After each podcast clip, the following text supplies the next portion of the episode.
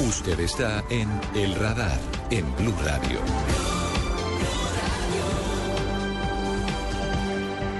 Vamos ahora a conocer la otra cara de la moneda, la de los taxistas. Está con nosotros Hugo Ospina, que es el presidente de la Asociación de Propietarios y Conductores de Taxis en Bogotá. Señor Ospina, buenas tardes. Buenas tardes, Ricardo, a usted, a Camila y a toda la audiencia de la Blue. ¿Cómo reciben ustedes proyectos como el que presentará el senador Armando Benedetti buscando acabar con el paseo millonario y en general buscar que se normalice el transporte de, este tipo en las ciudades del país? Él ya presentó el proyecto, de hecho, eh, yo participé en la consecución de varias propuestas para esa ese proyecto de ley. Yo me reuní con el senador Armando Benedetti y su equipo de trabajo, donde le hicimos varias eh, sugerencias y precisiones y aclaraciones sobre verdaderamente lo que está pasando con el paseo millonario en Colombia y se le hizo énfasis también de que los taxistas en Colombia también somos víctimas del paseo millonario. A nuestros taxistas los meten entre el baúl, lo, lo impactan de tres disparos o varias puñaladas, lo recorren por toda la ciudad, le roban el producido, el radioteléfono y le roban el carro a nosotros también somos víctimas del paseo millonario. Por eso el llamado a la fiscalía y a nuestros jueces es que también cuando cojan a los ladrones y delincuentes de los taxistas, también deben de aplicarles el paseo millonario a esos delincuentes que también hacen el paseo millonario a los taxistas en Colombia. Obviamente, don Hugo, la población de taxistas es mucho más pequeña que la población en general y por eso nos parece importante, claro, que se garantice la seguridad de los conductores de servicio público, pero quiero que nos concentremos en lo que le pasa a los pasajeros. Desde luego, debe cobijar a los conductores que en las noches arriesgan su vida, que son víctimas de atracos y demás, pero para plantearlo en los términos de los usuarios de los taxis, cómo garantizar seguridad para ellos y para el conductor de la misma forma. ¿Ese proyecto lo garantiza? Pues yo sí creo, Ricardo, y, se lo digo por dos cosas. Primero, porque ahí está dando unas directrices y unos parámetros para ser taxista en Colombia.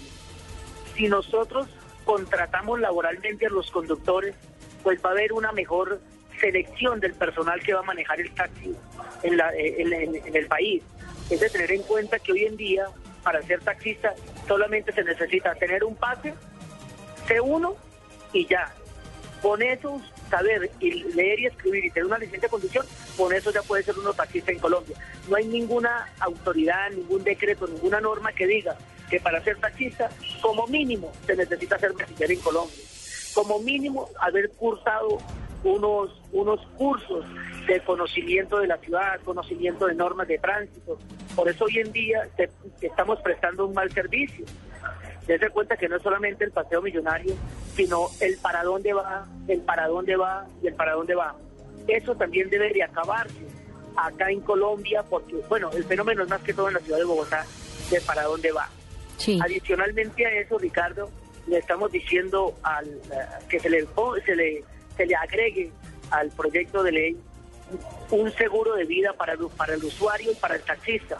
Es vergonzoso ver que si a un ciudadano lo asesinan en un taxi, en la prestación de un servicio, no hay quien lo cubra porque las pólizas de seguro solamente están para accidentes de tránsito. Lo mismo pasa con el taxista.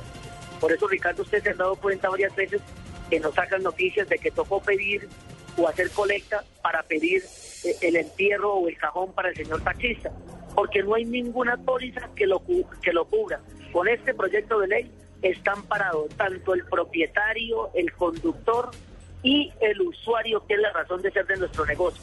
Si nosotros no cuidamos a nuestros usuarios, pues no vamos a ver quién, no vamos a tener quién se nos monte en nuestros taxis. Hugo, pero ustedes han tenido últimamente reuniones con la policía, con el director, con el comandante de la Policía Metropolitana de Bogotá. ¿Ustedes han creído que hasta el momento, luego de varios registros de paseos millonarios eh, y con el trabajo que ha hecho la policía, pues ha sido efectivo hasta el momento?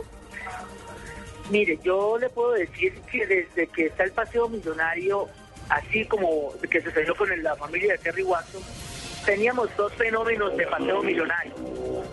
El primero, que es el modus operandi que le sucedió al ciudadano Terry Watson y que le sucedió a muchos colombianos y a muchos ciudadanos en Bogotá, ya se frenó, yo diría que casi en un 90%.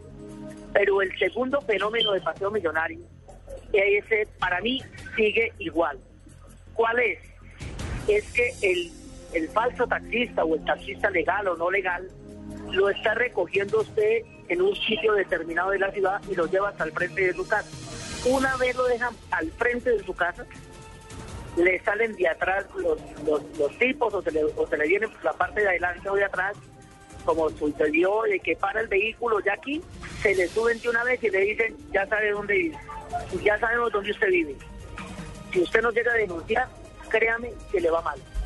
Ese fenómeno, para mí, es el que hoy en día está dando de qué hablar y mucha gente por temor no está denunciando. A ese es que tenemos que echarle bastante, pero bastante cuidado y se lo dijimos al general Martínez, se lo dijimos al comandante de la policía, que es el enlace nuestro, al coronel Torres, se lo dijimos al señor alcalde en la reunión, de hecho en la mesa que se instaló el 31 de agosto nuevamente con el señor presidente de la República y ahorita el 26 se vuelve a ver otra, le estamos llevando el mismo mensaje.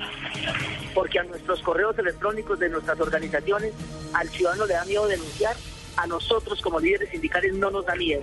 No nos da miedo poner en boca del huracán lo que está sucediendo con el nuevo fenómeno de paseo millonario en la ciudad de Bogotá. Don Hugo Espina, muchas gracias.